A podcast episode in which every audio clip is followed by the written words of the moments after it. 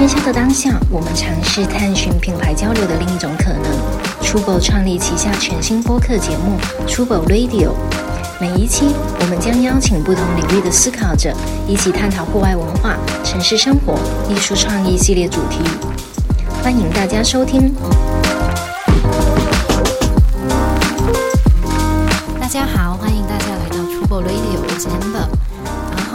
坐在我右手边的话呢，是侃爷的忠实粉丝 Max。哎，之所以会说提是侃爷的忠实粉丝，是因为今天我们算是音乐专场了。今天的话，请到了一位音乐领域的这样的一位。做过非常多事，呃，像是呃黑胶唱片店，还有创作了自己的音乐厂牌，然后包括甚至也自己做 DJ，呃的小饼。大家好，好欢迎，Hello，欢迎小饼，欢迎小饼。我最开始其实是先知道，就是小饼和他的朋友、好朋友一起在组里的那个 Daily Vinyl，然后在上海这边也算是小有名气，许多黑胶的爱好者应该都会知道，就圈内人大家都会知道。然后现在的话呢，小饼主要专注于。自己的呃一个独立的音乐厂牌，所以今天也很开心，请到小饼这边来为我们做分享。你都介绍完了，我 没事，你可以再说一遍，然后把这部分切掉，我把我讲这部分切掉。就是刚刚你提到的那个 Daily Vinyl，就是是我和我的前搭档 Andy，然后我们在二零一四年开始做的一个就是。呃，也不不完全是个唱片店吧，就是一个黑胶唱片文化组织这样子的一个东西。然后就是我自己开始想做一个，呃，怎么说，就想出一些身边的音乐人的作品，然后我就开始开启了。现在我主要在做的事情就是一个刚刚你提到的音乐厂牌，呃，叫一听音乐，一听 music，然后也是在。二零二零年的时候，就是我就离开了 Daily Vinyl，然后现在就是主要的一个怎么说 全全职，对对对，就主要是在做这个厂牌的一些，大部分其实在做事情是做一些音乐发行，然后顺带着也会做一些活动啊，或者呃一些内容上的和其他朋友的合作这样子，嗯。哎，那如果提到这个音乐厂牌，是不是可以先分享一下你，比如说你们会跟什么类型的音乐人进行合作，然后帮他们去做这样一个发行？嗯嗯，我们厂牌的定位 就是一个 一个一个很比较 DIY 的这么一个组织，然后大部分我们会做的音乐，我之前对它的主要定义是，我们会出一些纯音乐的作品，就它可能是。电子音乐也有可能是有点实验的那种氛围音乐，然后也有可能是呃一些就是 beats 啊这一类的东西。对，就是就反正大部分我们做的东西都是没有人声的，没有人唱歌或者什么。当然偶尔也会有人出现有人唱歌的那种作品。对，但就是嗯。因为我自己会觉得音乐本身它是有一个比较强的一个力量或者说感染力，然后可能在我们国内的一个环境下，大部分人会比较注重他去听一个歌的时候，他会更注重一些，他需要有歌词啊，需要有人声啊，才他才能够有一个明确的感受。然后，所以我就想说，做这个方向是能够让大家去可能有一些。怎么说？纯粹出于对音乐的一个感受，会来听我们的合作的音乐人或者我们发的东西，这样子。嗯，而且如果说我没有那个 vocal 的部分的话，它其实是一个更广泛的东西，就是没有了语言的限制嘛。嗯嗯，对，所以这个是我们现在比较会更多关注的一种，算是一个大的，不能叫音乐风格吧，就是一个。感觉上的东西。啊，OK，对，你自己就爱听这样的音乐吗？还是？我自己其实爱听很多种音乐。在我开始做这些职业之前，就是我作为一个纯粹的那个音乐爱好者，其实我最早是听说唱的，最早是听 hip hop，然后很呃听很多年那种，然后后面逐渐的听的比较多的，可能就是一些。律动类的，就是 funk soul 啊什么啊这这一类的东西，然后再逐渐的，就是又又会听更多东西，所以其实基本上像什么电子啊、摇滚啊、说唱啊，各各种其实我都会听。但是现在由于主要是一方面可能是我自己年纪大了，然后我就会听倾向于听更多可能安静一点的音乐，或者比如爵士啊、氛围啊这这一类。对，就可能有的时候我自己听到有人唱歌这件事情，会已经让我觉得有点烦。烦。对，更更不要说如果有人说唱，我就会觉得更加 Max 克制一下，不要说错。这 这个我这个是根据我觉得根据生活场景了吧？这个是啊看你的生活可能有些场景就是你想要有那种可能更刺激一点是的，可能现在我的生活缺少那个刺激。我就对听听更多就比较平静的 这种。对，你知道前一段时间不是疫情嘛？在家隔离着，所以我每天就放钢琴曲或者就是 smooth jazz，可以让你舒特吗舒缓一下。对，然后就没有就放在那里，因为你在工作啊，比如说在打字，然后听说唱很影响你 打字，所以你就会我就会听那种 jazz，、也不是听，就是放在那里，嗯然后有可能放就是一个 playlist 很长很长，然后就让它一直放，嗯，放一整天。但是我我想说的点是，隔离以后再也没有听过钢琴曲了，就好像没有那个氛围，就没有已经已经去离开那个环境了。对，就没有那个对你对没有那么近了。哎，我其实很好奇，呃，小饼最早最早开始是怎么进入音乐圈的？这很久没有人问过这种问题，就是呃，我就我自己很早，我其实开始就是收藏 CD 啊、黑胶这些东西，就是真的是非常早，大概我小学六年级。初一，那真的很对对对，就刚进入初中的时候，我已经开始会去买一些这种实体的唱片，所以其实我的就是对，因为以前我家里是让我学弹钢琴的嘛，所以我最早接触就是钢琴啊曲、OK，古典乐什么的，然后所以是从那个时候开始，我开始建立自己的一个我要听什么东西，就这这样子的一个选项的感觉，然后所以那个时候我最早接触就是从这些就是算是欧美流行乐啊，然后 hip hop 就这一块儿开始，是因为我去那些音像店，人家说你听你就听听这个吧。啊、对，然后 然后我一听我说，啊哎，这是我想要的东西。然后，对对对，所以这个是我最开始真正接触自己，呃，去选择听什么音乐这样子。然后就是那个时候，初中的时候就会还会带那个 Walkman，就啊，随身对听，随身听带去学校，然后。可能别人出去玩的时候，我就会听听歌，然后我就还会觉得自己特别与众不同嘛，这种感觉好文艺。酷对对，然后所以后来，嗯，因为我离开学校的环境其实比较早，我也我就是没有选择读大学啊什么的，啊我就高中，呃，我读了高一之后我就。进入社会了，我就没有再继续在学校待着嘛，所以当时就是因为就是自己觉得呃，除了喜欢音乐，我也没什么其他爱好了，所以我就想就是做和这个有关的一些事情。然后那时候也是对，比如说对 DJ 啊什么，也就特别感兴趣嘛，所以学习了一下，然后嗯也有尝试去出去表演啊，干嘛这些。对，所以其实我嗯自己就是做 DJ 这件事情，其实已经很多年了，大概嗯。我十十二十岁左右的时候就开始，但很多人暴露我年纪了呀。哎，可是可是，我觉得你很厉害，因为比如说高中或者升大学那个时候，其实很多人还迷茫，不知道自己要干嘛。嗯，对，但那个时候你就很确定 focus 自己是说就是音乐这一块，对我觉得还挺厉害的。那个时候主要是有点怎么说呢？太喜欢出去玩了，啊。就是 就是我每每周末我就会去俱乐部啊什么的，就看演出什么，就是玩。哦，儿。那是真的喜欢这个，对对对，就是会追着的。对、嗯、对，所以老出去玩儿也会影响我的学业，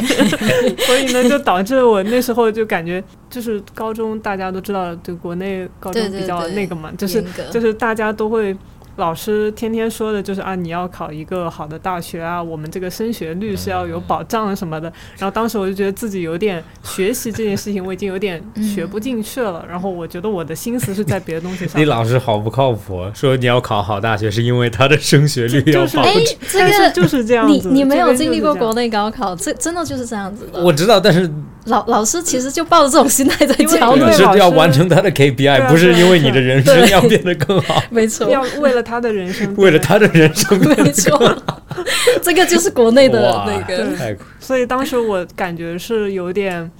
一方面可能我自己也学有点学不进，然后呢，我也不太喜欢那个那种学校的氛围，或者说老师的这种压迫还是什么的。对，所以我就当时可能也是为了想要气一下那个时候的班主任，然后，然后当时我们就是高一结束之后说要那个。什么会考、大考之类的，对。然后我当时我就考的不是特别好，然后我们老师就说：“你接下去准备怎么办？你这个成绩这样是不行的。”然后我就说：“我接下去不准备读了。” 我说：“我准备退学了。”然后我就退学了。那一年是我们当时那个班主任他第一年带一个。高高中的对高中的一个班级做班主任，然后就给了他一个 很好的印象。对，所以就从那时候出来就开始呃寻找跟音乐有关的一些工作啊，或者怎么样。当然，就是也经历过一段比较迷茫的时候，或者说比较混乱的时期吧。然后后面就逐渐说。开始找到一些方向啊，或者说得到一些机会，嗯嗯，了解。所以你刚第一个音乐工作是 DJ，不是啊？那是第第一个音乐工作。其实正 正经算是工作的话，我那时候在那个猫猫 Live House，啊，就是那个是我自己去把它当一个正经工作看待的，是从那边开始。然后就是他们那时候有呃做一个类似于像。音乐公司那一块的就不是只是做演出，就我在里面做一些企划什么这样的事情，但那个工作就持续的非常短。然后后来我都是长期自由职业，就是哪里需要我我就去哪里，然后 就这种。哇，他的故事还是很像音乐人的，有没有？是吗？嗯，对啊，就是这种很有个性的，就是比如说喜欢这个东西，然后不喜欢那种什么体制内的教育。然后就辍学，这这这种很酷的方面，还是很像音乐人，对，艺术家的感觉。哎，那就聊聊那个 Daily Vinyl 是后面是怎么会开始，比如说做黑胶这一块的。最开始是自己收藏嘛，就是通过这个行为收藏唱片，包括那个时候就是经常定期我会去一些市场上，就我们那时候叫就是淘淘唱片嘛，digging，然后就去。认识了，通过这个认识了很多也一起买唱片的朋友。嗯，我那时候做 Daily Vinyl 的那个搭档就是恩迪，他其实他是在家在浙江金华的，然后我们也是通过这个方式认识，所以大家就是好朋友。然后当时就是开始做这个。呃，组织的一个契机吧，算是曾经有一段时间经历了一个比较大的一个手术，当时在家休养了有半年左右的一个时间，所以那段时间我是完全没有进行任何的工作的。然后那时候呢，刚好他就经常跟我聊天，就是说啊，最近怎么样啦，巴拉巴拉，就是或者我们可能会分享一下，就是音乐啊之类的。他突然有一天提到说，哎，你想不想？那个，因为就是我们两个都是收藏唱片，那时候都有一定的数量嘛。然后，因为大家收藏这种唱片啊，包括二手的黑胶的，就是会出现比较多情况，是有一些唱片你当时你很感兴趣买下来了，但是你不一定后面你还喜欢他。所以呢，我们就说，哎呀，家里有挺多唱片，其实不太想要了，不如找个，我们要不开一个网店把它给卖了。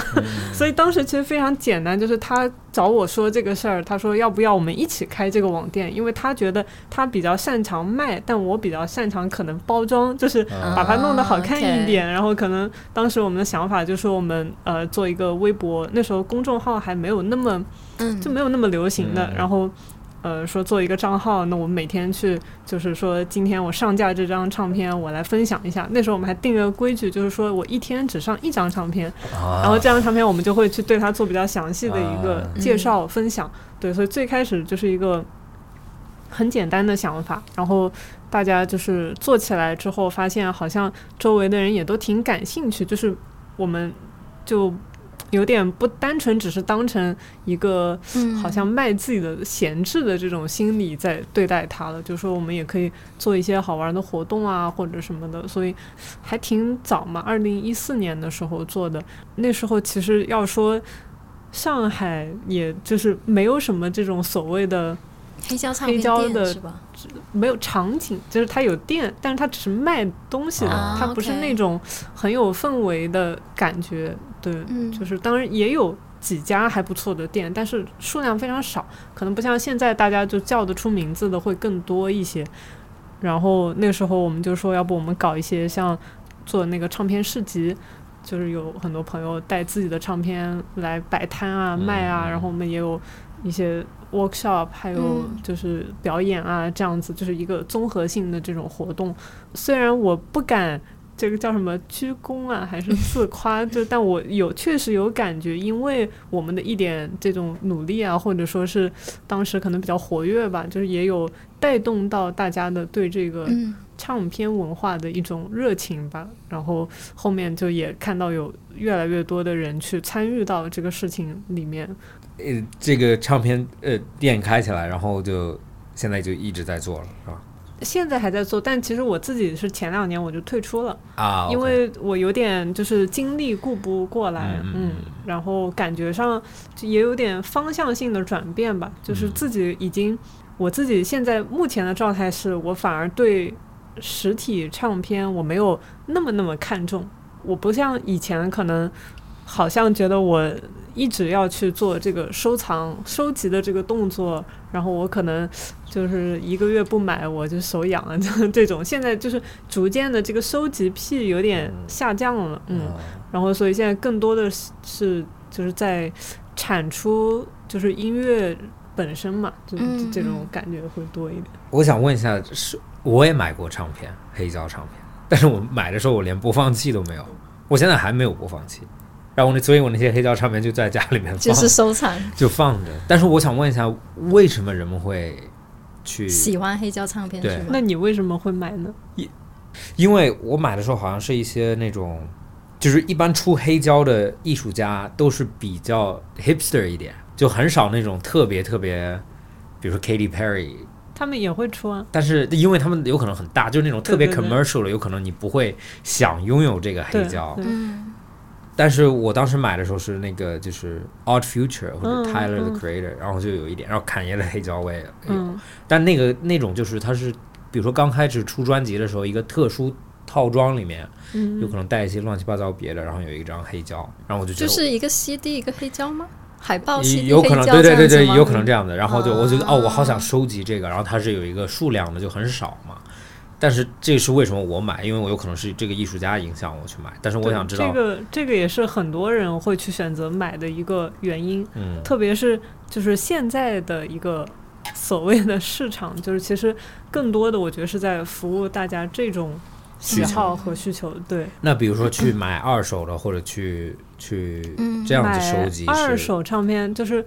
我自己是比较倾向于，如果是买二手唱片的话，我大部分是会去选择去店里，就比如说。我出去旅游的时候，去什么日本啊，去美国这种地方，对，就是我会花大量的时间，我就去当地的唱片店。但是其实买这个动作不是最重要的，找它这个过程是比较重要的，就是因为你在寻找或者说是就是翻他们的这个我们叫嗯 collection 的过程中，其实你会发现很多东西是你自己没有听过的。它其实相当于一个就是比如说我在 Spotify 上面去找我没听过的音乐的感觉，但是网络是有限的。网络虽然看起来它的那个量很大，但是其实它是有限的，因为你能想到的方向是有限的对。但是你在一个唱片店里面，你可能你不知道你会遇到什么东西，对，然后它同时也可能代表了，就比如说特别是一些独立的店嘛，它会代表那个店主的一个品味、嗯或者他的一个取向。嗯，然后，如果你刚好看到有些东西啊，这个我挺喜欢，也许你会找到更多你可能会喜欢的东西。对就像是 对，像是你进到他的 playlist 里面的感觉。嗯，对对啊是这种感觉。但是我想问，比如说你收集很多以后，他在家里面你会听吗？不一定，就放在那里？就是有很多唱片，其实就比如说我自己，它会划我会划分成几种嘛。嗯一种我是纯为了收藏的情节我会去买的，就是比如说我很喜欢的艺术家、很喜欢的音乐人，就是我会去专门去买他们的唱片。然后还有一种是功能性，以前就有的时候出去 DJ 我是会拿完全拿啊黑胶出去放嘛所以就是我可以用的，这是一种；还有一种可能就是纯粹觉得好听或者干嘛的。然后这个里面就分几种情况，就是当时我在买的那一刻，我觉得好听，和一直以来我都觉得好听，这种就都会存在。有的时候真的是会，你在那个店里你试听的时候觉得哇，有一首歌特别好听，我要把它买下来。但是回了家再听两遍之后，我我又觉得一般了，嗯然后我可能就把它就放在那边。对，所以其实对我自己来说，我收藏所有唱片里面，我会把它反复拿出来听的数量其实也是并不多的。对，它更多时候更像是一个。呃，藏书的什么小角落啊，书柜的感觉差不多。就大家买书不一定看书，对你，你不一定每一本书，就是你有可能有些书看一遍，你会一直放在那儿，但是它不一定再看第二遍，是这种感觉。你你是这样，那有没有别的收集家？就他就是，每张都听吗？或者就就有没有别的方式去？你知道有一种比如说去你们那边淘碟的人，对对对他们一般是出于什么样的？各种都有，嗯就是那种比较多的，可能就是想试一下嘛，就是买个东西新鲜一下那种感觉嗯会比较多。但也有一些人是真的是他也是这种收藏性质的，或者是去找音乐的。大类上面大差不差都是 这个样子，然后可能细节上每个人想要的东西不太一样，因为比如说有些人他喜欢那个封面，他就是收集好看的我封面，我觉得我就是你就是那种对，对他就视觉上就是要最好家里 因为他对，因为唱片，我刚刚想说，唱片就是黑胶有一个，对，它有一个很展示的那一面的，很漂亮。然后当一般做黑胶的，他们也会很用心做啊，做那个封面。面，不很少找到很丑的黑胶封面，也也会有，会有 用心找还是能找得到。对，但大部分时候可能就算一个唱片或者那个专辑，它本来封面其实是。看那个小小的图，你没觉得有什么？当它放大了之后，也许你觉得哇还不错，就是它其实还是会有这样子的一个作用在，就是吸引人的一个嗯，那个，对吧？就你把这个封面放大了，放在家里，你也觉得就挺开心，或者说，我觉得它有些时候也像是一种 social 的方式，有那么一点这哦有可种作用。淘的过程看吗还是淘的过程，还有你把它放到家里以后，如果有朋友来家里玩。那可能就是有一些这种对音乐感兴趣的，他可能会习惯性的去看你有什么东西，嗯，然后那你可能会把你觉得最厉害的那几张放在外面 或者干嘛？最有品味的一张特地贴出来，对，对你说的很对，就现在很多店放黑胶嘛黑，胶。然后有的时候你一眼看到就是你知道啊，就嗯知道哦对，OK，我知道你的老板或者你的店喜欢什么样的风格。但是还有一种，就比如说他们就放那种很典型的那种 Nirvana 那些，对对，就是然后只就啊，那你就放，就是因为你只是为了放而对已。对，那我想问，播放器这个我一直没有买播放器的原因，是因为我在网上不知道买什么好是吧？对，然后播放器的价钱区别太大了，所以我就不知道买，我就完全不知道。对，我觉得选唱机本身是比买唱片更困难的一件事情，啊好，OK，因为它确实选择很多，对，而且就是你要看你是。只是浅玩一下，还是很深的，就是嗯它会有很多的那种选项和搭配的可能性。然后有一些人是真的是追求那种 HiFi 啊，或者怎么样，嗯他就会去搞那种很好的配置。嗯可能我一根线都要是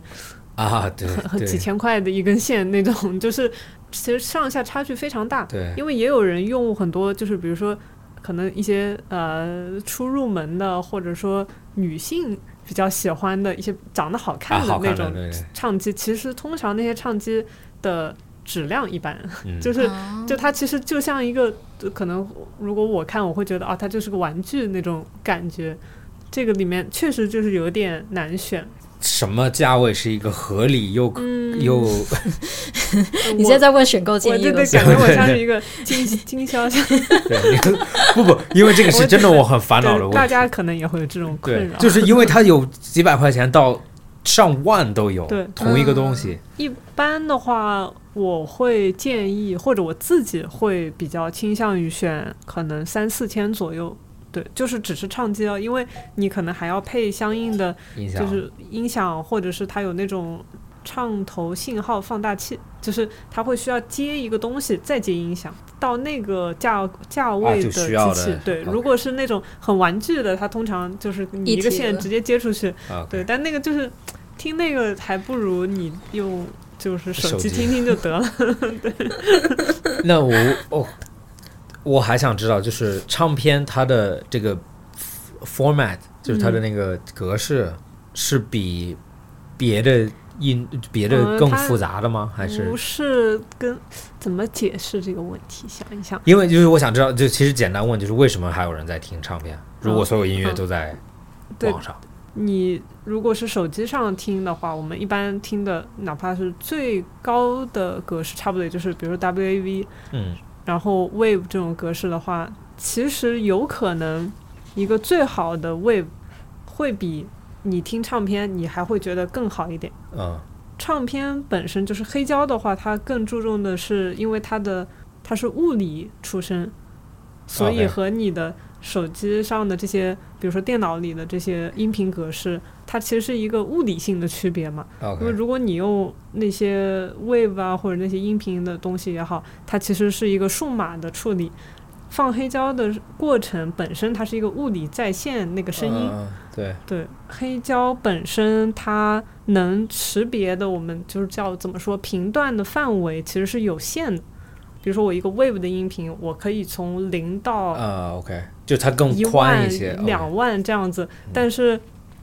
黑胶可能更窄一点，但是它在某几个那种频段会特别的舒服。就是会，啊它会在那个频段起到一个修饰的作用，然后就是一些通常大家喜比较喜欢人耳喜欢听到的那种频段，它会更加那个色彩会更强一点，因为它是一个物理发生的一个方式，它会去怎么说？它不会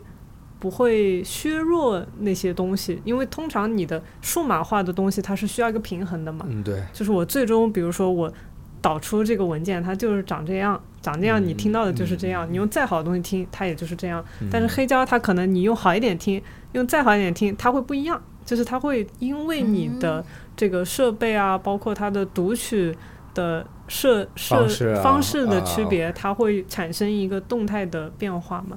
嗯，哎，这个好有意思，对，因为这黑胶我去过一个酒店，它房间有黑胶唱片，然后就比较那种 hipster 的酒店。然后它，我当时听它有一个机器我放嘛，它其实它蛮不方便，它好像一面只有二十分钟还是十五分钟左右，它所以放一会儿我就要过去翻一下或者换一张，是的。所以我就那个时候我就好像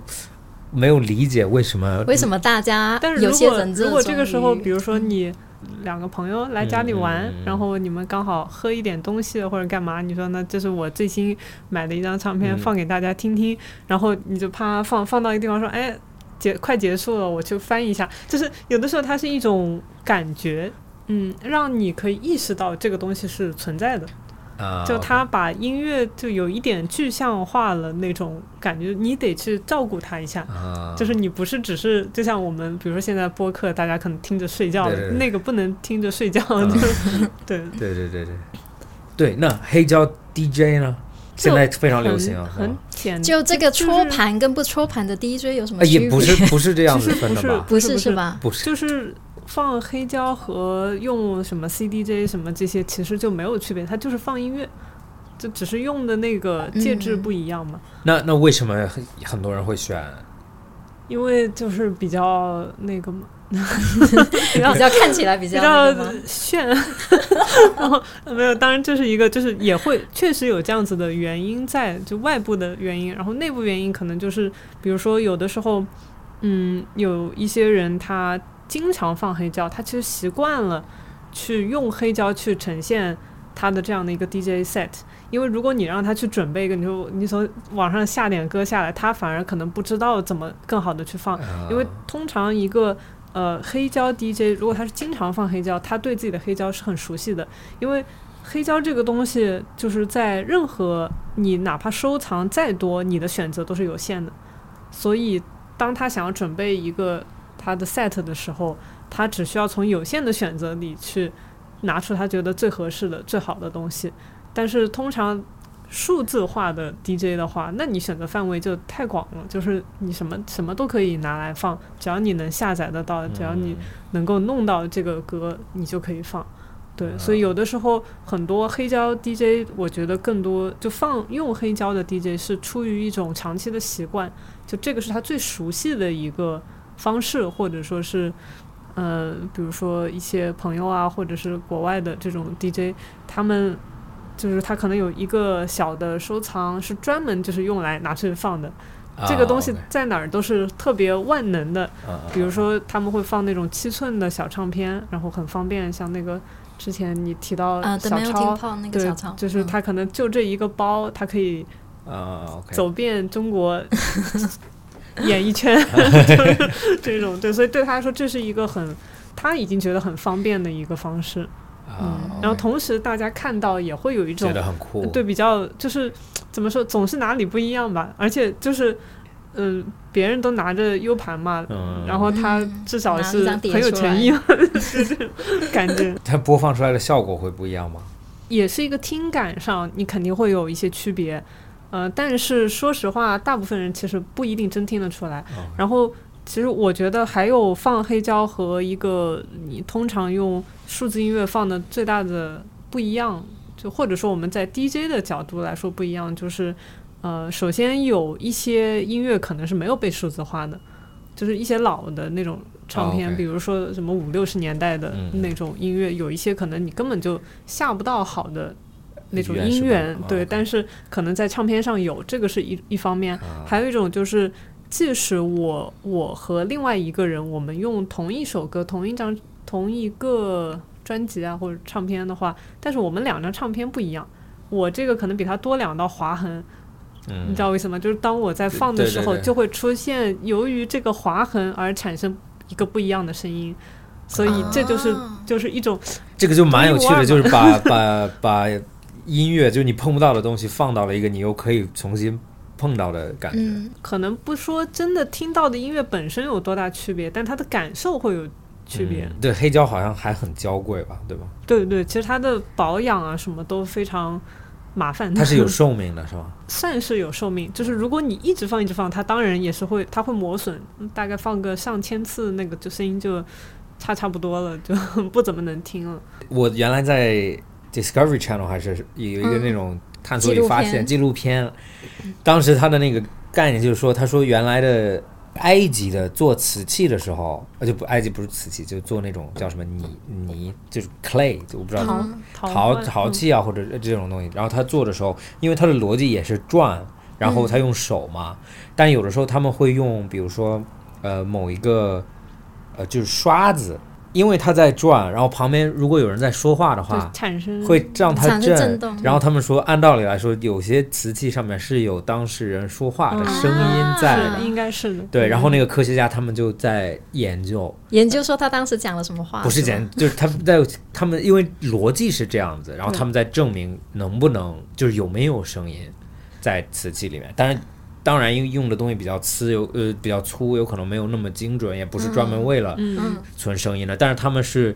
重新量的时候是可以听到，就是有不一样音段在里面，就是会某个地方会突然有一个声音，有可能就是旁边有大的声音发生了。哎，这个好好玩，这个对，然后那个就好像就是黑胶，就是那个好像是有一些这个原理，它其实就是一个怎么说呃，你刚刚不是物理的那种对，就它经过了这个。因为它都是黑胶，就是很多的凹槽嘛，嗯，然后它上面就是记录了这个我在那个刻针当时的一个，比如说压力啊，或者怎么样的这些，就是很物理的一个信息，所以这就是完全是震动发生啊，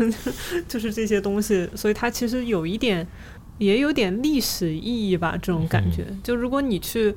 网上你去听一个什么七十年代、六十年代的歌，你听到的就是这样。但是如果在一个黑胶上那首歌，它还代表着我是在那个年代啊所制作的一个东西，它就虽然称不上是古董，但它是有那个那个年代的那特色年代的感觉、声音的感觉，然后嗯。他们那时候的技术所产生的一个结果。嗯，对，包括有的时候我们收藏唱片，可能你特别是买这种中古二手的唱片，就会发现有一些啊，可能上面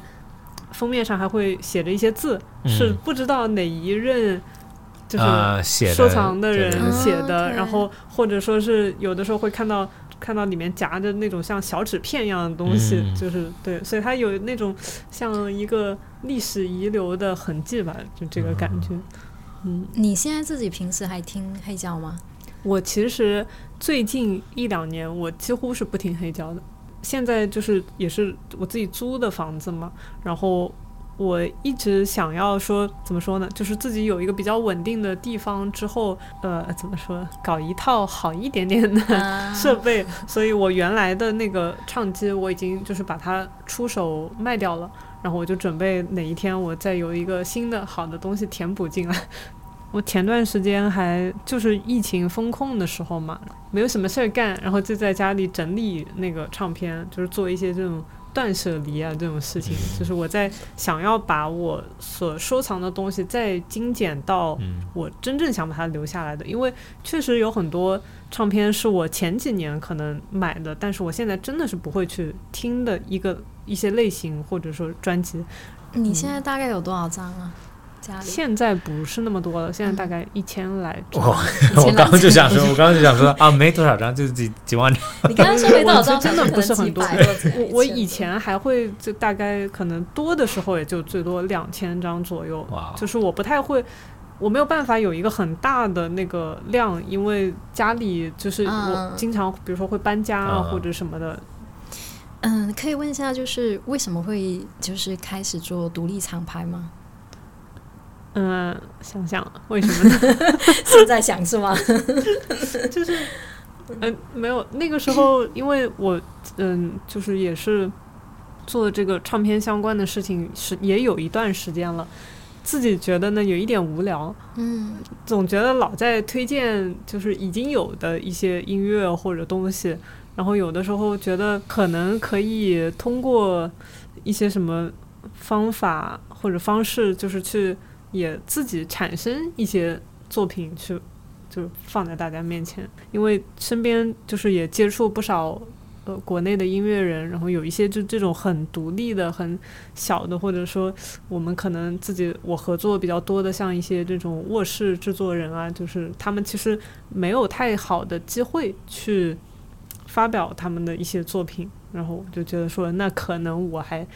可以干一下这件事情，就是给自己像是寻找一个新的方向的感觉，嗯对所以厂牌就是 label 的。，label，嗯。我对音乐行业其实就我完全不太理解的。那为什么音乐家需呃艺术家需要 label？需要一个 label 对，为什么需要 label？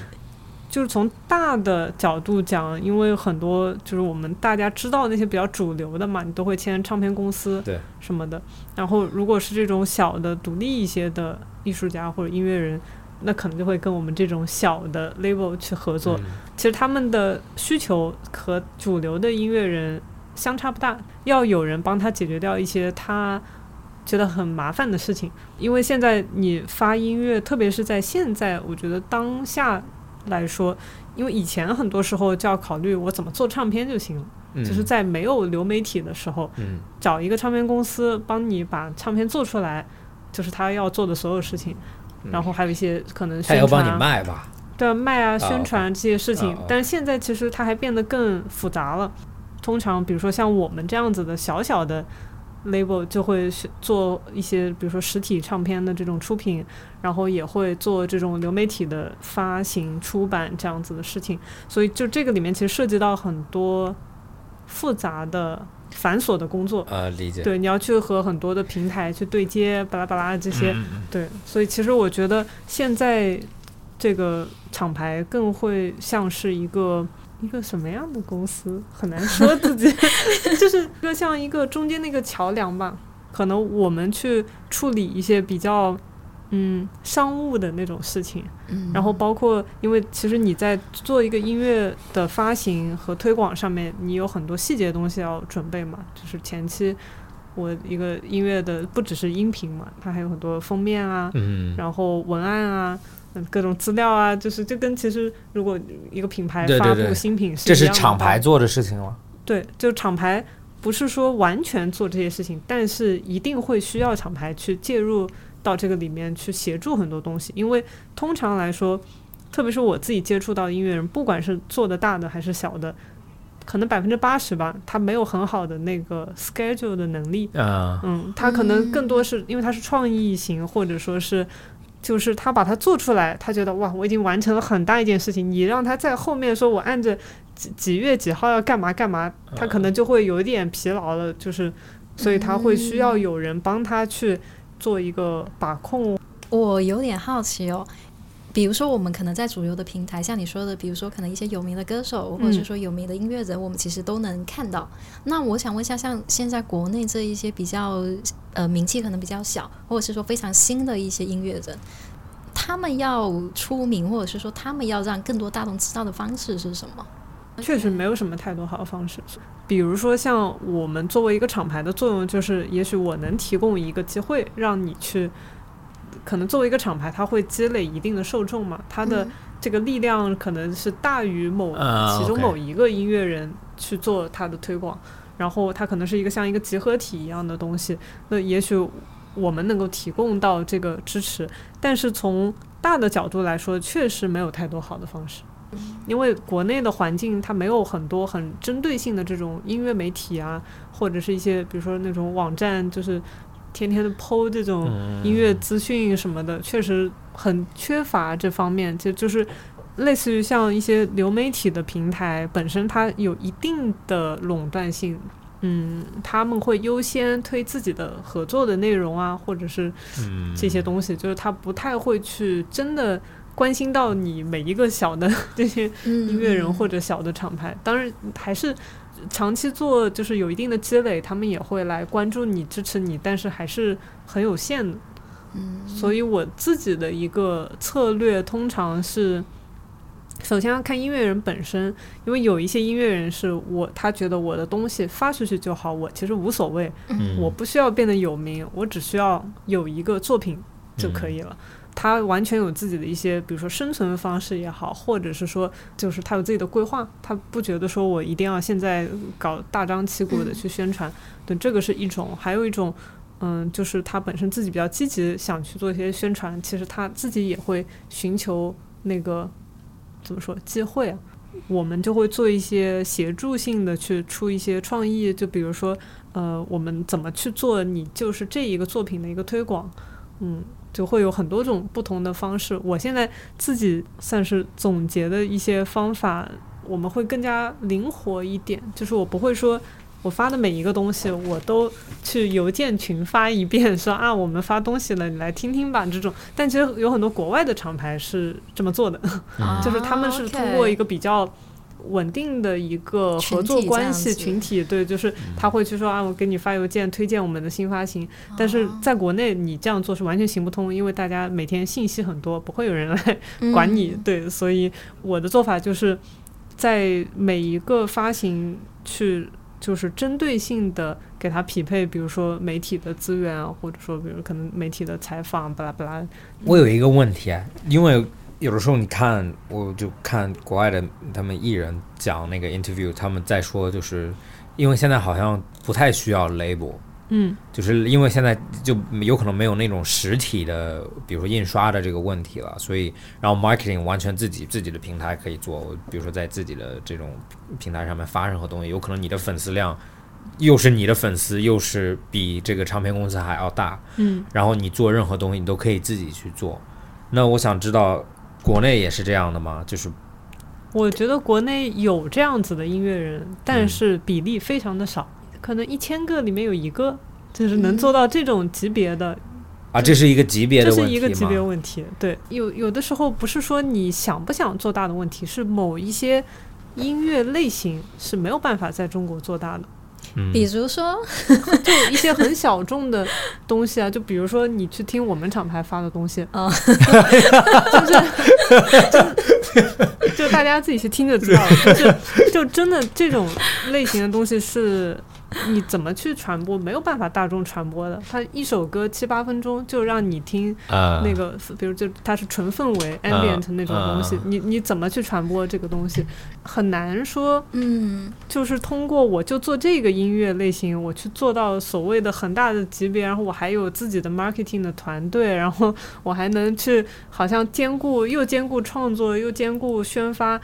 几乎是啊，对啊，对，然后还有还有一个是国外的，他们很多 label 是其实是在带给你钱的意思，对对吗？因为什么意思啊？就是比如说我是一个唱片公司，然后你是一个艺艺人，然后我发现你了，在原来的时候就是。就算你在你的城市很有名，整个国家或者整个整个世界是不可能听到你的，因为你的发声量很小嘛。所以我发发现你了以后，呢我希望你做一张专辑出来，那我就先就签合同，他们就会说、啊，嗯签一个嗯多大的合同？那比如说我觉得你的未来很大，那我就给你签一个，比如说一千万美金的合约。但是这个合约是我现在给你一千万，但是你要还给我有可能两千万或者四千万，其实是一个贷款给你了。对。其实国内有现在做的比较大的嗯唱片、唱片公司，就是大家都说得上名字的那种，嗯也是这么。就是这就是他们的模式。哎你说的还是指说我通过这个音乐演出什么什么各种，我要赚到两千万，就是我这个意思其实有点像练习生，你知道吗哦？其实就是差不多的感觉。练习生也是这样吗？练习生不也是相当于就是卖命嘛？他相当于给你一个启动，嗯，就是我支持你的这个最初的这个发展，然后但是后面那我要的就是一个很强的一个回报。比如说你的你的唱片销售超过多少以后才开始给你分，对你的演出，比如说每一场 show 我拿，比如说八十，你拿二十。对对，哦其实很多是这样子的。对，然后呃很恐怖的，我听他们讲的是，就刚开始签的时候，因为艺术家很少会遇到这么多钱嘛，原来是不要钱，然后现在变，然后他们就会比如说给你，比如说一千万，你去做你的专辑，OK，那你需要你需要 studio 对吧？你需要录，不可能在你家录了，你要录那 OK 我提供给你，然后你需要 marketing 团队，你需要比如说别的 vocal，你需要 producer，你需要 engineer，我提供给你。其实意思就是这个一千万你又花给了唱片公司，是的，好，就是我给你钱，你又花给了我，然后你又欠我钱，啊，OK，意思就变成一个，然后所以后面就出现，就是刚刚我说 Out Future，就是那个 Tyler the Creator，他们是第一个，有可能 Hip Hop 里面，他是第一个在网上自己做自己的所有东西，嗯，从 marketing，从自己的像也像一个小 record label 嗯一样，是。签自己的艺人，但是有可能就是都是朋友，然后他们自己去整理自己的 tour、自己的 event，然后就出现了这一波人，然后他们就他们的粉丝就全是靠线上，他们自媒体得到他的信息，那就 OK，我今天晚上去这里买这个票，然后然后没有唱片公司在中间，嗯。然后就出现了一，好像从他们以后就出现了好多好多，呃完全不需要这这笔贷款，更多的是原来需要唱片公司去找到你的市场，现在是你找到了你的市场，为什么还需要？就是嗯唱片公司找你是因为他想要你的市场。嗯，对，可是就像呃，就像小饼说的那个那个情况是基于他已经有一定的名气积累，对吗？但是这个有可能就是有可能是呃，因为中国的平台比较主流吧，就是啊很核心，嗯但是国外就有很多小。小众的那对，就种，你喜欢听再奇怪的东西，也有它的的平台。对，所以其实在中国，我觉得做这种所谓的独立的或者 underground 的那种音乐的音音乐人会更难一点，嗯就是就讲白了，像有点像抱团取暖那种嗯，感觉，要找人能够。理解你，然后还能帮助你，对，在中国是很难的一件事情。哦，对，然后 Art Future 原来去澳大利亚，他们当时就没有，有可能刚签吧，他们去的 show 的那个活动就小到你你都不敢想象这种，他们已经做呃国际的 show 了，但是他们去的场场所特别特别小，嗯，所以就意思就是他们的 market 其实还是很小很小，嗯。但是他们也可以去不一样的国家，嗯，所以就当时去的时候，我记得就就是一个呃 night club，然后舞台真的就是一个台阶，然后所以他们在舞台上你就伸手就摸到，嗯，就真的伸手摸到，然后他们也会跳下来，就嗯，对，但是他们要的也是那种风格吧，对，就蛮。对，我觉得就你提到的这个场景，我们其实可以聊一下，就是国内的音乐节。前面之前也跟小饼，还有以前也跟 Max 有聊过，就是这几年其实国内的音乐节就越来越难做嘛。嗯，对，比如说频频遇到取消啊什么的，然后很多国内音乐节原先可能 Focus 这边的组织可能也经营的越来越困难。小饼的感受是怎么样的？如果说我们不能请到很好的阵容，就是国外的好一点的音乐人们，如果你只是在国内这样子小圈子转来转去是没有任何意义的。你在一个音乐节里面，我能看到的，比如说十组音乐人，我拆开他去巡演到哪里，我其实分开我都能看到他们。那这个时候，一个音乐节它的最核心的那个吸引力，我觉得就不太成立。当然是我们现在说极端情况嘛，就大家其实是好像都是靠着一种外部的一个形式去怎么说让它显得好玩一点什么。所以你的你的意思是，音乐节必须有一个很难找到的 headline 嗯 headliner，、不能这个意思吗？叫前面跟我提到，其实音乐节要有一个交流属性。比如说你你在音乐节里面，你可能发现国外的哪个你不知道的，但是他的音乐很好听的这种。啊、对但现在可能国内有一些音乐节，它可能就越来越注重形式上的一些体验，就是你现场很好玩，但是音乐可能 就是可能对。音乐是就是那样，对，就可能那是因为那是因为找不到好的是因为不能来呀、啊，那但但是国内一定也有好的小众音乐。国，内有，但是所以这就是问题来了。如果你要办一个音乐节，首先你要有钱，对吧？嗯。然后你要有支持，啊所以就是怎么样才能得到这些东西呢？就你得用那个他们看得懂的阵容去吸引他们。啊，所以你那他们看得懂的阵容 是是什么？你这样说感觉他们看得懂的嗯阵容就是一个经常出现的阵容。就是一个已经本来很活跃的，或者说比如上过节目、音乐综艺啊这些大家耳熟能详的，看一眼就知道是谁的，这种是最能吸引人。但是这个不就很矛盾？就是你永远没有办法对啊，所以它其实到后面就会进入一个像有点像一种死循环嘛，就是嗯永远都是这一波一群，就是真的是就是一一群粉丝，不是乐迷。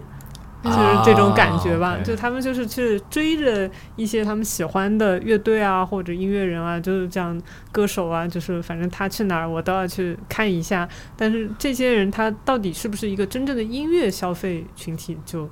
不一定，就他、嗯他或者说他有一定的音乐的取向，但是这个取向可能特别窄，他没有办法扩大的这个东西是。那所以所以现在咱们最近有音乐节吗？最近最近嗯，没什么 没什么不是听到，不是能不能有，是不就是不能有啊，不可能有。对对，你就不要想有了。最近 但是国外我看最近音乐节全恢复了，是吧？对啊对，是很疯狂，然后反而恢复以后就出现很多原来就有可能不去音乐节的，然后嗯反而现在又去。啊，对对对对，大家封了那么久，总该有个释放，不管是基于什么理由。你有你有去过国外的吗？我没有去过国外的音乐节，我看他们很疯狂，因为啊，对，正好疫情的时候是 Coachella 嘛，嗯，哦，对你那个时候发过了，对对对，Coachella 可以看 stream，对，嗯然后就看到真的很疯狂，然后他们好几个舞台，然后那几个舞台都是满的，然后都是那种同级别的，artist，就是就任何一个都能哦，撑起全场，撑起全场，嗯但是他们又同时又有四个或者五个这样，我很想去一次 Coachella，但是我也能想象到去应该很累很累很累。对，应该是。对，因为他的 lineup 是从早上到晚上全 是你要那个体力要特别，对 对对体力要特别好。对，因为你刚刚其实也提到，比如说像现在音乐人可能在综艺上呃做一下露出，也是一个很好的一些宣传嘛。你你自己会怎么看待？就是可能这几年的一些音乐综艺节目，音乐综艺嗯哦，中国特别特别是特别是什么像什么乐队的夏天啊这些，对，说实话，乐队的夏天我也没有看，嗯，就是就就 就是我不是很了解他们到底怎么选人啊这些，那我也不好评价。但是中国新说唱我是看过的，我嗯。觉得就是，怎么样？我就觉得就是这个节目，为什么一直在卖酸奶？嗯、可能就是 就是就是所有的节目都在卖牛奶，所有的综艺都在卖牛奶奶制品。可能因为这个节目吧，我也不能说完全因为它，嗯但是可能因为它，我现在几乎就不不不愿意听任何中文的说唱。为什么？就是因为有太多同质化的东西嘛，嗯，同质化就是大家质大家 创这作，个不是这个同懂得志，呃哦，对，我觉得这里好像涉及到一个问题，就是大家新新创造出来的音乐，有些人可能会觉得说这几年大家的音乐是不是越来越没有创意什么之类的。我觉得不是，是因为做音乐的人多了，嗯。就是特别是在中国嘛，以前没有那么多人做音乐的，就是大概就是凤毛麟角，就是你可能有一天走在路上遇到了一个音乐人，那你基本这一年就是这一天。我觉得以前是这样，但现在就变得越来越多嘛，就可能到哪儿玩随便大家都是搞音乐的、嗯或者干嘛的，就是其实这个群体确实是在扩大，嗯，但是扩大之后，它到底有多少人是里面很有想法的？通常这个比例是呃不会太高的嘛。更多人其实他是一个模式化的去，就是他喜欢追赶一些潮流啊，或者是说他也不一定有太强的想法，但他确实也想。有所作为，有有想做出一点东西，那他可能最快的方式就是他去参考已经成功的、大家喜欢听的东西。大家经常会说啊，谁谁谁又抄了谁，我觉得都已经不是抄的问题，他就是大家都在模仿同一个人。比如说 Kanye West 可能还没有那么多人模仿，因为不太好呃模仿。对啊，Ken Kendrick Lamar 对就就这种对对吧？然后什么 Drake 就这种，大家都说得上来，都说啊他很成功，他很好，那我就照着他唱。我不说我会不会成功，但别人听着就是不会烦，不会烦。对他觉得这个东西你如果随便刷到我，你也能听，好像是一种计算的方式在做东西。到最后你就会发现啊，这个和那个都差不多。因为你刚刚提到中国叫什么？中国新说唱。嗯。啊，中国新说唱这个，其实我也看了一点，或者有一段时前年好像我我就突然发现了中国说唱，嗯，然后我就去听，然后有些王以太啊什么，我觉得还可以觉得，还可以？就可以听啊，就不是或者有些法老的歌也蛮有意思的，有一也挺 original 的，但有可能就比如说它的寿命就叫什么听感的寿命嗯。就不是特别特别长，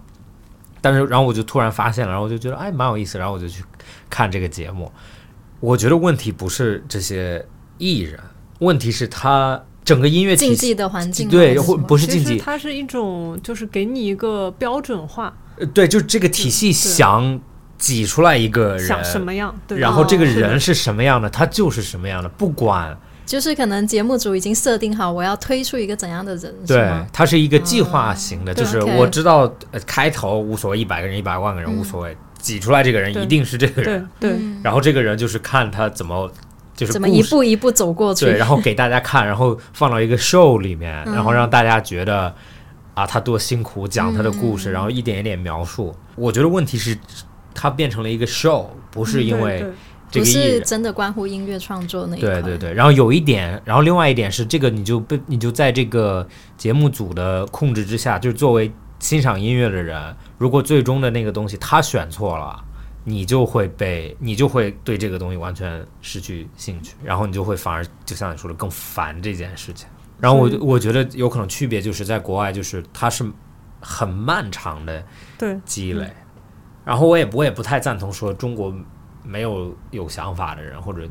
国外没有想法的人也多的是啊，这对国就是 就是一个比例问题嘛。嗯就国外音乐人就更多了。啊对对做音乐的人更多，然后所以他的垃圾音乐更多更多，对，就是一样的嘛。大家你在某一个各种行业里面，你能做到 top 的都是就那么些人，对所以其实做音乐是一样的道理，不是说我一定做了我就是那个好的，对我做不一定代表我能做出很。不不叫好了，就是至少是，如果说你要听出一些很不一样的感觉，很有突破性或者很很好听，就是那个不是说做就可以解决问题。对嗯还对，或者就是国内是我知我觉得什么会成功，然后我就 copy 这个成功的，然后国外有可能是你就是不成功那些已经被刷掉了，等你听到的时候，已经进入了一个下一个成功的时代。就像刚刚你提到，回到侃爷一下，就是侃爷和 Drake 他们就就他们是有音乐是有必然的发展方向的嘛？对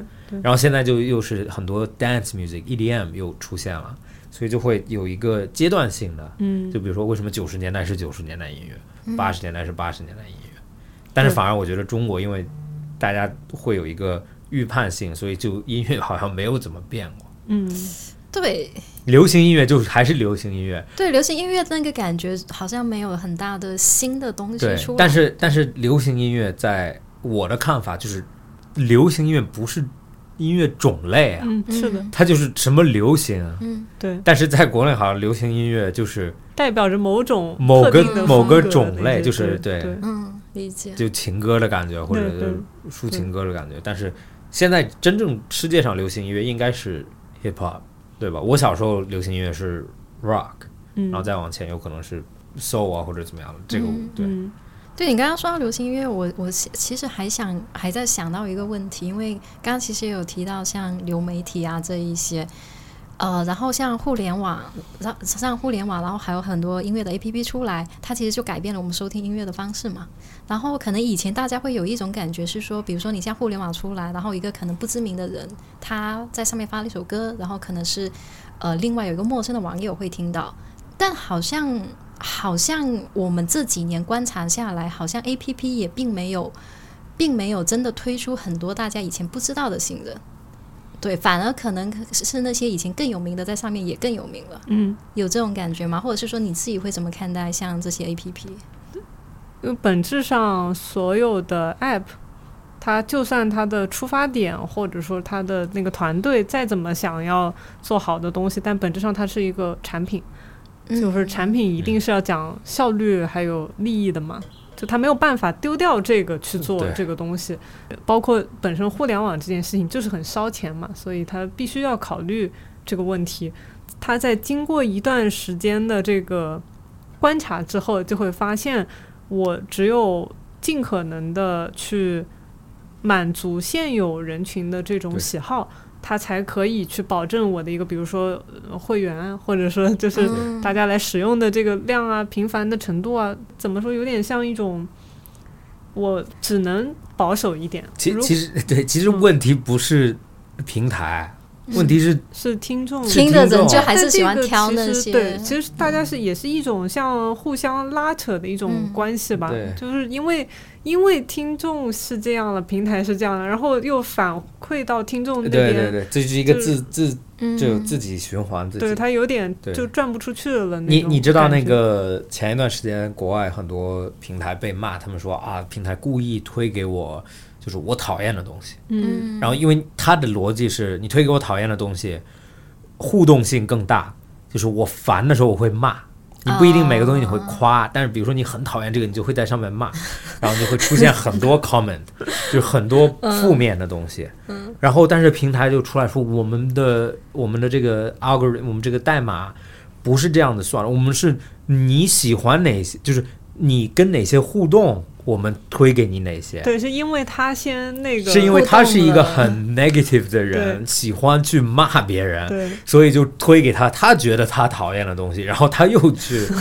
然后然后别人就证明，就是有一个有一个人就证明这种平台他没有这样的推，他就说，那我比如说 OK，我就刻意我这一周只看小狗，然后你下一周推的只有小狗，就是有可能作为听众就是怎么找到小众音乐，我觉得意思就是那你就要刻意的去找小众音乐，嗯或者你不要一直听你喜欢的。对对你去听一些你真的就你不喜欢的。但是因为我现在我用 Apple 苹果音乐嘛，嗯苹果音乐已经到了一个很疯，就是我觉得非常疯狂的点，就是我找到一首我喜欢的歌，或者我现在想听的歌，我点进去，然后它自动会给我排后面的嗯，playlist 嘛，几基乎后面本都能满足你。几乎基本满足我嗯就这二十分钟、三十分钟，是完全几乎完全满足了。其实，其实我觉得很大程度上，一个是算法，但是因为算法也是人去设置的嘛，就是因为像比如说苹果啊，就 Apple Music 这种，它的背后的那个团队，包括像 Spotify，它背后团队，它就是一群真的是有那个 taste 可能比较好的，对他们的 taste 应该是比听众好的，对对就是它是经过一个很就是全面的一个考量，然后对它给你设置这个算法，不是完全只是出于哦、根据你的习惯去推东西的对对那对对对种角度，它其实是有他们的一个自己的。像是一种世界观放在你面前，对然后这样其实你会得到更多的一个有新发现的感觉。那天我嗯意识到的时候是我的 playlist 放完了，然后然后你意识到刚才的歌你都很喜欢是吗？嗯，没有，他就一直在放，然后我那会儿就没有，我都没有意识到我的 playlist 放完了。嗯，突然有一首 Led Zeppelin，然后我才意识到，我，我 playlist 里面没有 Led Zeppelin，啊啊，然后我就回去看，然后我就哇，已经放了半个多小时，嗯不是我的歌了，但是每一首我都还是蛮喜欢的。我现在就会故意找一首我不会点的，嗯，然后我就点进去，然后让他再给我排下面的，然后他有可能就会排到我根本不会遇到的歌。嗯，对，所以这个要靠大家努力。想听到好音乐是要付出努力的。对，就像是啊，对，刚回到刚刚你讲的，就是像原来没有这种平台听音乐的时候，对人们怎么发现音乐？就是去唱片店或者去对，就这种地方。其实我觉得本身去找到什么就是好听的音乐这件事情，还是要，其实它更多是基于人和人的交流。嗯，就是比如说你啊喜欢某种类型的东西，然后你就去有一些好朋友，然后你们可能大家就会开始互相分享歌啊什么的。你像我们最早就是听音乐的时候，都会这样，就大家我们会有那种专门听音乐的群，嗯然后就会那时候还有发那种 QQ 的什么群邮件嘛，然后就他们每周都会发那种音乐的那个下载的那个包，那时候就是不知道他们从哪儿下下来的一些东西、资源，就那种那种资源，就是每周就往里面发发发，然后你就去听，你也不知道是什么东西，反正你就听吧。比如说我们当时有些群那个。群里的人觉得还不错的东西，那可能因为你是某种跟他们比较有重合的一些取向，你去认识这些人之后，然后你可能会得到更多的新的一些好听的音乐啊，嗯或者就是他们分享给你的东西。所以我觉得本质上，如果你想要去寻找更多新鲜的东西，它还是会需要你去和别人交流的，就是很难完全就只靠自己在那边闷头听。就是我觉得这个是不太现实的一个事情，嗯对，刚刚你说还有一个对音乐，我年龄也不不是很小，就是我会我我我很担心我变成一个那种很固执，就是你知道有些年龄大的人，他就还是在听他二十岁、啊三十岁听的歌嘛，嗯。所以我就我不想变成那样的人，所以我就很想知道为什么年轻人听年轻人的，就是比如说现在、嗯。现在上初中的时候，因为嗯大家发现音乐好像都是在初中左右，初中高中，所以我就想知道现在初中生、高中生在听听什么是吧？对听这种歌为什么在听？嗯你刚刚也说你喜欢听 hip hop 嘛？就比如说我最早听的有可能 Eminem 或者 Linkin Park 这种 hip hop，然后现在高中生前一段就前几年高中生听的就是那种叫 mumble rap，、嗯就是那种有点 Mumble rap，就不不不就说话就 对对对对对对对对对对对，就我觉得他说话的感觉，然后我就完全不理解，然后我就逼着我自己听，然后或者逼着我自己看他们的 MV。但是真的听了一段时间，反正我就觉得哦，接受了我理解 我理解为什么 为什么好。然后现在就有一点 mumble rap 跟 drill 有一点像吧，嗯就是有一点这种感觉，你就发现哦，它是有一定的链接的。对，然后我刚刚想说的很重要的一点就是，你一定要真的尝试去融入这个文化里，不能只是听这首歌啊，我听你给我放首歌我听一下，然后我不喜欢，那你就有可能我就会，我觉得 MV 其实很重要，而嗯且最近我又觉得 MV 特别特别重要，因为原来看 MV 的时候啊，有可能歌我不太喜欢，但是 MV 的内容我觉得嗯。很酷，然后我就会经常看，然后慢慢慢慢就觉得哦，这首歌和这个氛围是有关系的，嗯，然后所以就有一段时间其实没有人拍 MV 了，嗯。因为大家都不不想看了。然后最近我又发现好的专辑里面又开始出现很大做很大就是投入的 MV，好像就是又又回到一个之前的那种，嗯我可以被带入这个音乐。有可能我不喜欢这首歌，但是我喜但你可以欢看那个画面，我喜欢画面，然后我有可能看多了我就喜欢这首歌了。嗯对你你刚刚说那个，其实我在想一个问题，就是比如说你强迫自己去听一些不喜欢的，那假如这种情况如果是抖音神曲怎么办？我告诉我告诉你一件事情，疫情疫情疫情期间，听了不少抖音神曲我没有我没有抖音，但是就是我会看短视频，但是是因为我有微博，微博有时候会推视频，然后你就会进入掉进这个坑里嘛。疫情里面一一听了一个一个一个算是 rapper 吧，叫 Young Lean，嗯，你知道 Young 我知道 Lean 对，是一个瑞典的嗯很年轻的人，然后他是真正就很奇怪，有点奇怪。然后他做的音乐，我听的是零一零二零一五年左右的，一六年左右的歌，然后是他刚开始做的歌。然后你知道那些歌在短视频里面经常用的。嗯，啊，OK，我的意思是，短视频里面不一定全是品味不好的歌。是的，对啊，就那个叫什么 Jensen 二零零二，就对，然后那首歌真的是，就是因为有一个人在解释这个艺术家他的歌做的多好，然后那天我在又掉到视频坑里的时候，又听到那首歌了，我就发现，哇，我说有可能在视频里短视频里面也能找到非常好的歌啊，嗯嗯，对，对。就是像我们自己做的一些东西嘛，就是包括我我自己其实也有做一些自己的小的作品，但是就是瞎做的、瞎发的，然后有的时候就有那么一两次好奇，就去抖音上搜，就是自己。自己的歌，嗯。然后发现也有人用的，而且是那种很奇怪的，比如说大妈自拍那种，十秒钟，然后就会出现你做的东西，然后还有那种什么，嗯，我想一下，我有一首有有一些那种海海浪啊、嗯。海鸥啊什么这种声音的，就是有那么一段，然后他们都是那种什么在哪里玩啊、旅游啊啊那种小孩什么沙滩上走啊，他就真的会用这个东西，对，所以其实也不能说抖音上大家用的一定都是神曲，它其实因为现在其实抖音本身怎么说算是音乐方向的一个对对对开发吧，他们也有出自己的那种专门嗯出音乐的 app 什么的，所以其实它上面本身它那个曲库的量是很大的。对对对，只是看大家就是怎么去发现那些东西。有些人其实他可能随便搜一下，有个标签，然后他一听啊，那差不多吧，就用吧。所以他其实，嗯，怎么说呢？有的时候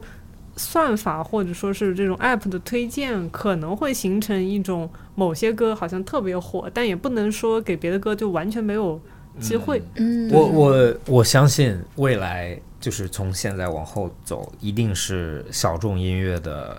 特别大的增长期。其实很大一个原因就是因为现在大家都是靠视频内容走，嗯，视频内容前提就是必须有音需要有乐。音乐，对。如果是没有人拍视频，没有音乐，对，所以就变成了就是大家都在用，都需要找到音乐。对。但是不一定每个人都能买到，就没有人会嗯。买 Drake 版权、侃爷的对版权做自己的短视频，所以就会出现这种小众的音乐，大家去 OK，我也可以承担得起这个费用，然后去做。你其实可以看早 YouTube 有一段时间，大家都在用同一首歌，嗯是因为那种就是 open source 的音乐，嗯然后就 open source 音乐还是很窄的嘛，所以现在就出现了，要不自己在做音乐，抖音上就自己创造，要不就用一些很小众的自己可以承担的。好的，那就希望独立音乐越来越好好呗。结束之前，我想能不能推荐三首，你歌们的歌是吧？或者你们的歌，或者啊。别人的歌，推荐让。听众大家去听一下。就是要不就推荐我们今年发的东西。嗯好嗯，可以啊。，今年就是上半年，呃，有出过一个，就是我们每年会做一个那种厂牌合集，啊就是一个、一个选集这样子的作品然后就是在每年年初的时候发，然后每年会有一个不同的叫什么什么 with friends 的主题。啊 OK 嗯，就是干嘛干嘛 with friends 这样子。对，然后今年出了一个呃叫 drifting with friends，因为就啊是觉得大家现在很多时候不能很好的见面嘛，嗯。然后他就是有一个，我就想的是，就和朋友一起会在这个声音里，大家啊。在里面漂浮这种嗯。感觉，嗯就是另外一个空间的意思。所以我邀请了呃一些在世界各地的朋友，比如说在日本的、在韩国的、在美国的然后这些音乐人一起参与这个项目。嗯，然后我可能会推荐其中的三首，一首歌，一首歌，一首歌，然后还有另外两个，我想想，我们就是七月份和八月份新发的两个作品，一个是我一个关系一直比较好的音乐人朋友，然后他也是一个，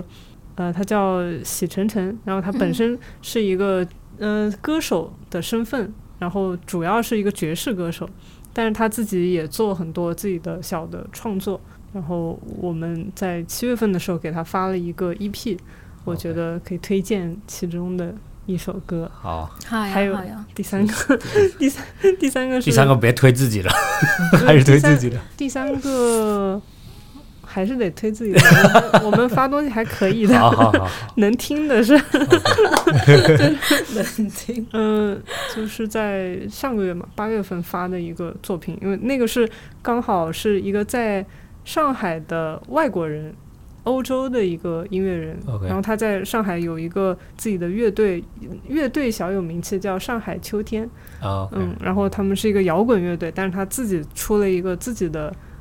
呃 debut 那种啊专辑，然后我们帮他是我们帮他发，然后是是有唱歌的，所以啊给、给大家 听一下，就是我们做的发的有人唱歌的东西，好，那那大家怎么找到你们的呃音乐啊，就或者就各各种嗯、呃其实比较推荐大家可以有条件的话去 Bandcamp。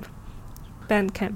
对，去找我们的那个主页，对 OK Eating Music，对，E 这 Eating 吃 Music，吃音音乐的乐意思对，eating music，然后反正各种平台基本上，OK，对对，能能出现的地方我们